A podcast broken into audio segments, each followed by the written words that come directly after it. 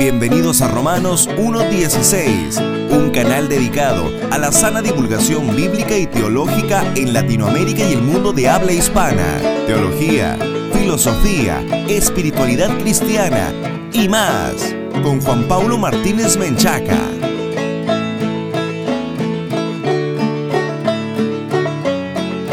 Bienvenidos patrocinadores y amigos a este nuevo programa de Romanos 1.16, encuentro de divulgación bíblica y teológica para la gloria de Dios.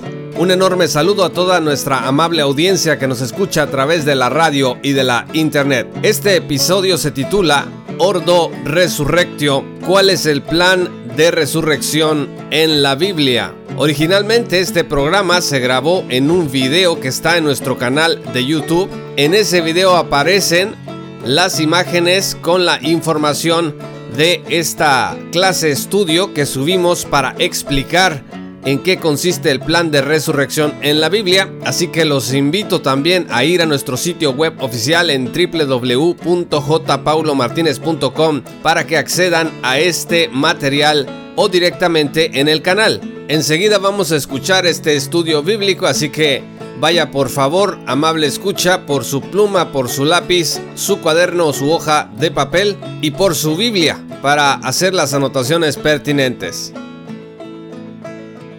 La palabra anástasis, que se traduce como resurrección, aparece 42 veces en la escritura y significa, en términos sencillos, volver a la vida o incorporarse y ponerse de pie.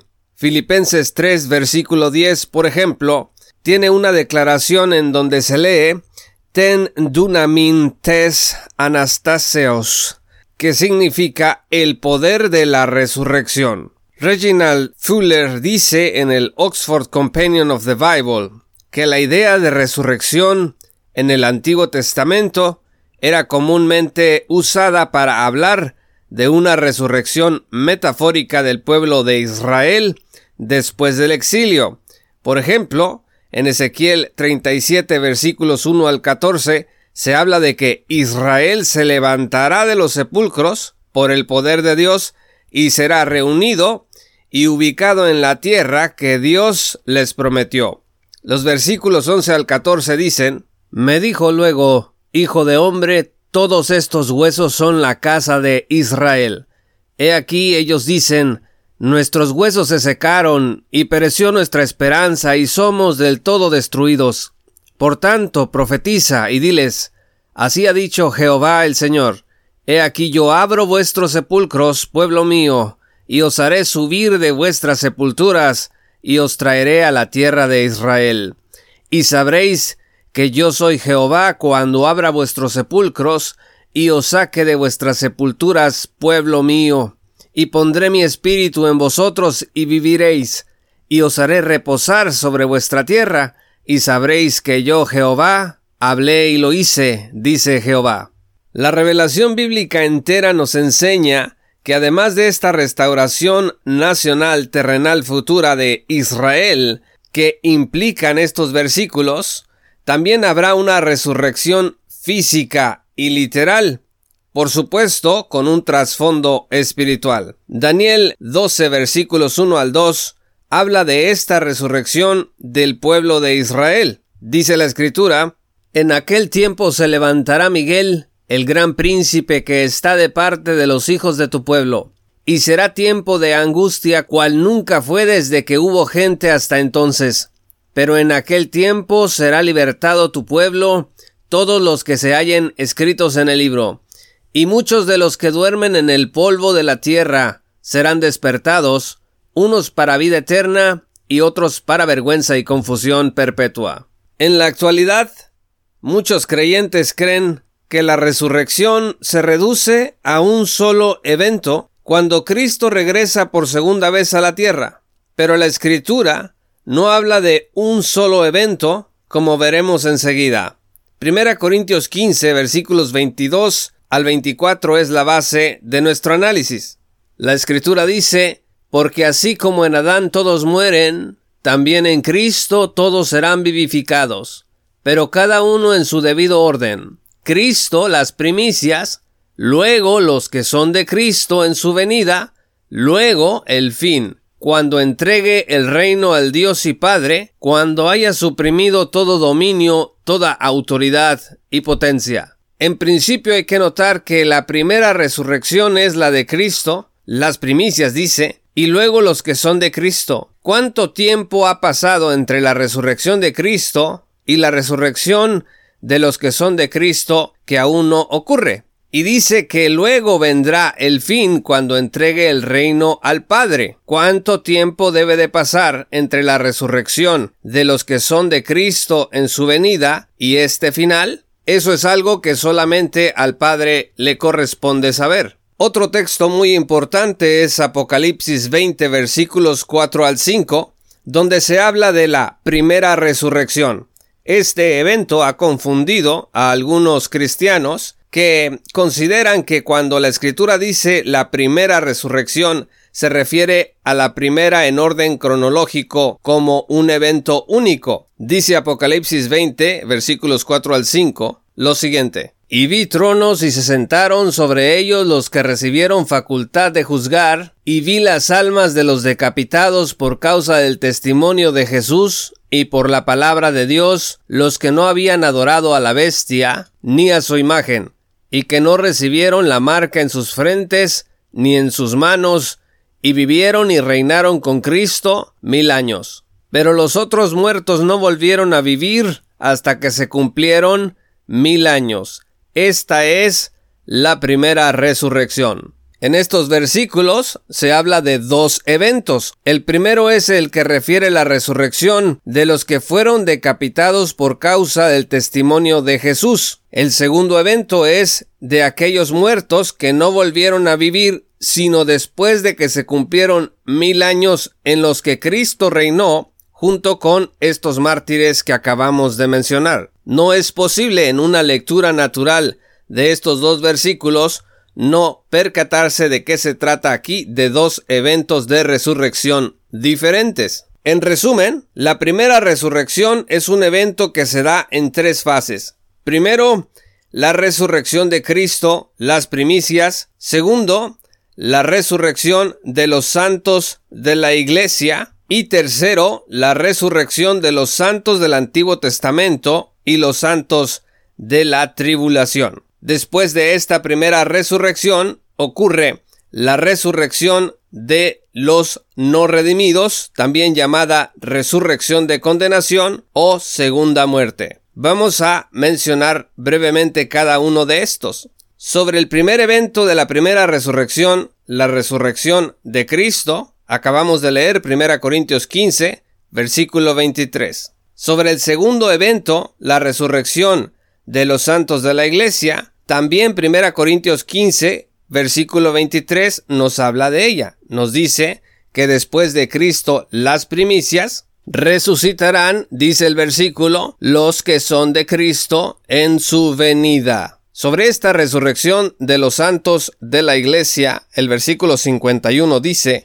He aquí os digo un misterio, no todos dormiremos, pero todos seremos transformados, en un momento, en un abrir y cerrar de ojos, a la final trompeta, porque se tocará la trompeta y los muertos serán resucitados incorruptibles, y nosotros seremos transformados. Este abrir y cerrar de ojos indica un momento súbito, que es exactamente de lo que habla Primera Tesalonicenses 4, versículos 13 al 18, que refiere el evento conocido como el arrebatamiento.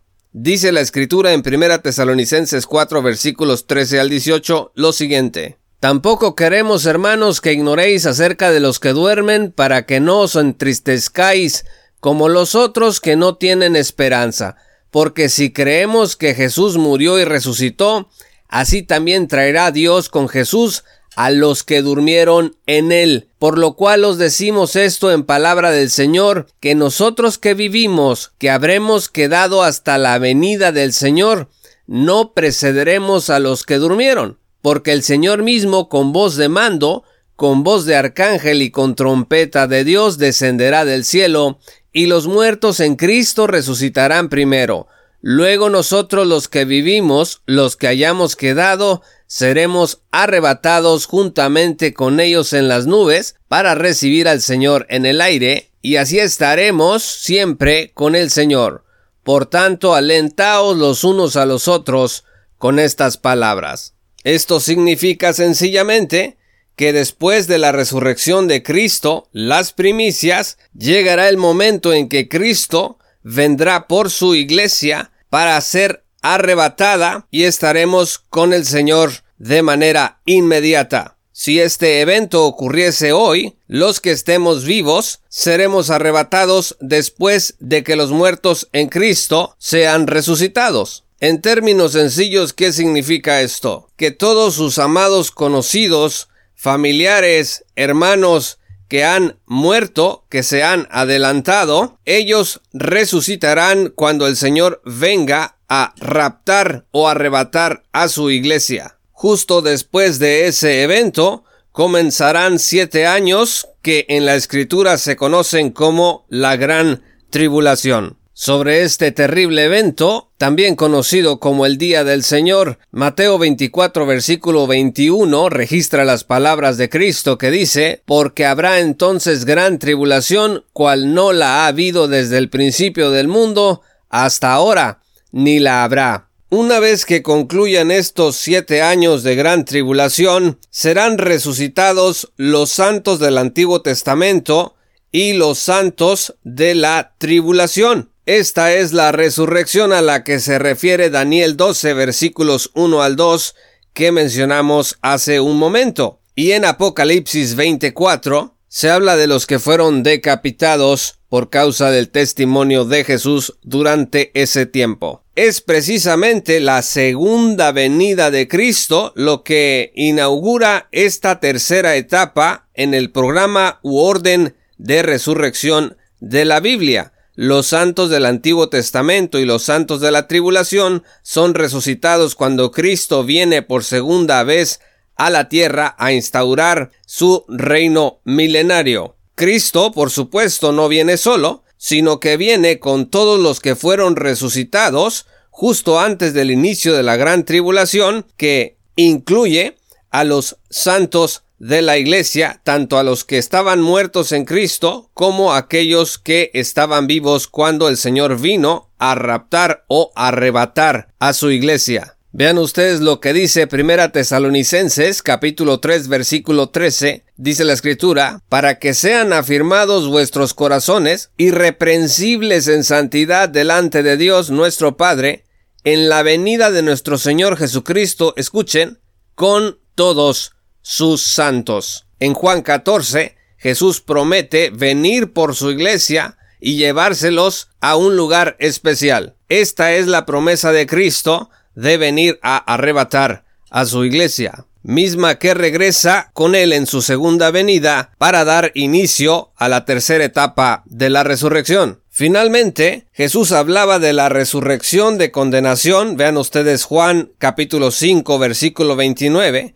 y también en la Biblia se habla de la segunda muerte, Apocalipsis 20, versículo 6, 14, capítulo 21 y versículo 8. Esta resurrección de condenación, o también llamada segunda muerte, es el cuarto evento en el programa u orden de la resurrección. Estos son todos aquellos que a lo largo de la historia no quisieron creer en el mensaje y la revelación de Dios. Esta es la resurrección de los no redimidos que están preparados para el castigo en el fuego eterno. Recibirán los cuerpos apropiados para que este tormento llegue sobre ellos como parte de la justicia divina perfecta. En suma, la resurrección en la Biblia consta de cuatro etapas. Uno, la resurrección de Cristo. Dos, la resurrección de los santos de la Iglesia.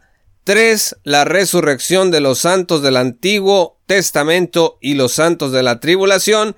Y cuatro, la resurrección de los irredentos de todos los tiempos. Si hablamos de los eventos que están intercalados entre estos cuatro momentos, tenemos que hablar uno de la resurrección de Cristo, después Dos, de la resurrección de los santos de la iglesia y el inicio de la gran tribulación de siete años, tres la segunda venida de Cristo con sus santos y la resurrección de los santos del Antiguo Testamento y los santos de la tribulación, el inicio del reino milenario de Cristo, y cuatro, al final de este reino milenario, la resurrección de los irredentos de todos los tiempos, para que se dé lo que se conoce en la Biblia como el juicio del gran trono blanco que está en Apocalipsis 20 versículos 11 al 15. Después de esto, se da lugar al estado eterno que aparece en Apocalipsis 21 y 22. Hay que notar que al final de la gran tribulación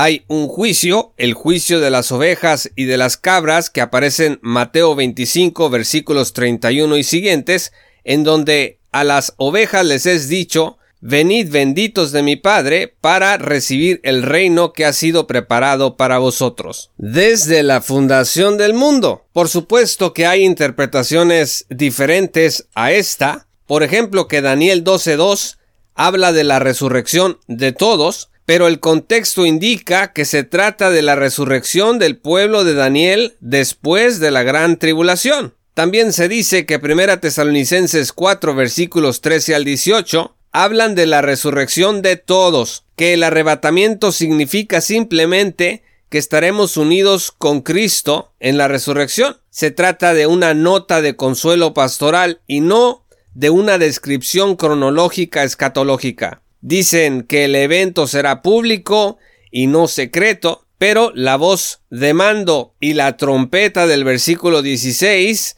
es una referencia a la trompeta que durante el éxodo indicaba que el pueblo debía salir del campamento a reunirse con Dios. Pablo usó esta trompeta para ilustrar el llamado a reunirnos con Cristo en el aire. Éxodo 19 versículos 16 al 19 dicen, Aconteció que al tercer día, cuando vino la mañana, vinieron truenos y relámpagos, y espesa nube sobre el monte y sonido de bocina muy fuerte, y se estremeció todo el pueblo que estaba en el campamento, y Moisés sacó del campamento al pueblo para recibir a Dios, y se detuvieron al pie del monte. Todo el monte Sinaí humeaba porque Jehová había descendido sobre él en el fuego, y el humo subía como el humo de un horno, y todo el monte se estremecía en gran manera. Escuchen, el sonido de la bocina iba aumentando en extremo. Moisés hablaba y Dios le respondía con voz tronante. Esta ilustración es apropiada para hablar del momento del arrebatamiento. También se dice que Mateo 25 versículos 31 y siguientes hablan del juicio final antes del estado eterno. Este es el mismo juicio que el de Apocalipsis 20 versículos 11 al 15, el del gran trono blanco. O sea, el juicio de las cabras y las ovejas y el juicio del gran trono blanco, para estas personas es lo mismo. Pero en Mateo 25, 31 y siguientes, el juicio precede al reino milenario. El versículo 34 dice, Venid y heredad el reino. Este es el mismo reino restaurado del cual preguntaron los discípulos a Jesús en Hechos 1, versículo 6 es también el mismo reino que aparece en Apocalipsis 20 con una duración de mil años. En general, las premisas de esta lectura son tres. Uno, la presuposición de que Israel fue reemplazado por la Iglesia. Esto también se conoce como supercesacionismo y que las promesas dadas a Israel de parte de Dios ya fueron desechadas. Así que, si usted lee que hay una resurrección en Daniel 12 versículos 1 al 2, si usted lee que se habla del pueblo de Israel en Ezequiel capítulo 37, se está hablando en realidad de la iglesia, porque Israel fue reemplazado por la iglesia. La segunda presuposición o premisa es que el reino de Dios es en realidad algo puramente espiritual, sin aplicación literal, futura, milenial ni terrenal. Los pasajes que en la escritura hablan de la restauración de un reino terrenal, de promesas para Israel y para las naciones, se leen de manera simbólica o metafórica. Y la tercer premisa de este tipo de lecturas es que Apocalipsis es simbólico y carece de un significado y aplicación literales. Pero si nosotros hacemos una lectura natural del texto conforme a la exégesis histórico-gramatical literal, vamos a tener que aceptar que el programa de resurrección incluye estas cuatro etapas. La resurrección de Cristo, la resurrección de los santos de la iglesia, la resurrección de los santos del Antiguo Testamento y los santos de la tribulación, y la resurrección de los irredentos de todos los tiempos para el juicio y castigo final. Muchas gracias amigos y patrocinadores por escuchar este programa. Si aún no eres patrocinador, te invito a que te unas desde un dólar al mes en www.patreon.com diagonal Martínez o también en nuestro sitio web oficial www.jpaulomartinez.com. Vas a acceder a recursos exclusivos, pero sobre todo tendrás la oportunidad de unirte a nuestra gran comunidad y ser parte de este grupo de latinoamericanos, hombres y mujeres, que invierten para que el mensaje del Santo Evangelio y la inerrante palabra de Dios sea expuesto en toda Latinoamérica. Yo soy Juan Pablo de Romanos 1.16. Muchas gracias y hasta pronto. Esto fue Romanos 1.16 con Juan Pablo Martínez Menchaca. Únete como patrocinador y apoya la sana divulgación bíblica y teológica en América Latina. Búsquenos y síguenos en nuestro sitio web oficial, redes sociales y otras.